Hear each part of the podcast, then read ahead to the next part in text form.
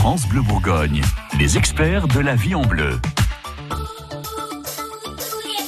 Votre magazine de la vie pratique vous aide même quand vous faites des photos. Frédéric Coignot, vous êtes notre expert photo. Les beaux jours nous donnent envie de faire des fêtes, de sortir un petit peu plus que d'habitude. Frédéric, est-ce que c'est compliqué de faire des photos dans une fête?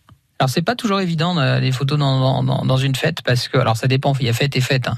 les fêtes en non, intérieur. une super fête. Alors une super fête. Imaginons oui, la ça peut être en extérieur. ça peut être aussi bah en extérieur un truc, euh, mais la nuit en fait. Mais euh, alors souvent effectivement voilà le problème des photos euh, de fête c'est qu'on on a des problématiques de lumière. Euh, soit des lumières qui sont assez faibles, soit des lumières qui sont très changeantes. Donc c'est vrai que c'est pas forcément euh, la situation idéale pour pour faire des images de très bonne qualité.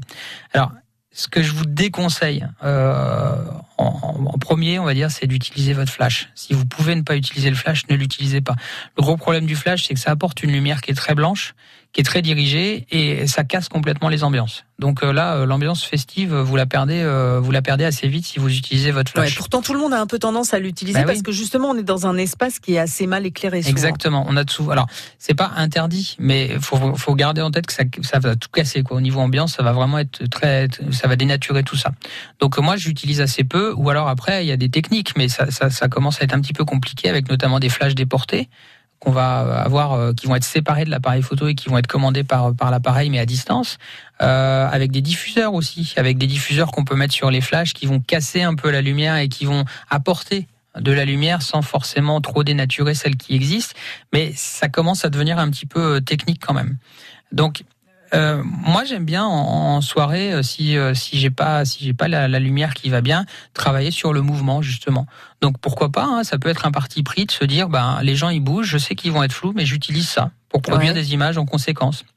Alors on sera pas sur de la photo souvenir pure parce qu'on va peut-être pas reconnaître les gens, etc. Mais peut-être sur un truc un peu plus artistique, Exactement. un peu plus travaillé. Mais du coup, pourquoi pas s'amuser avec ça hein, À ce moment-là, ça peut être une bonne occasion. Encore une fois, si on sait si on sait que notre appareil photo a ses limites, euh, technique, de performance et qu'on n'a pas forcément le matériel qui va bien, eh ben on choisit une autre piste qui va être euh, intéressante aussi et notamment la piste créative artistique, elle peut euh, elle, peut être explorée à ce moment-là. Eh ben amusez-vous et j'espère que vous ferez de belles photos.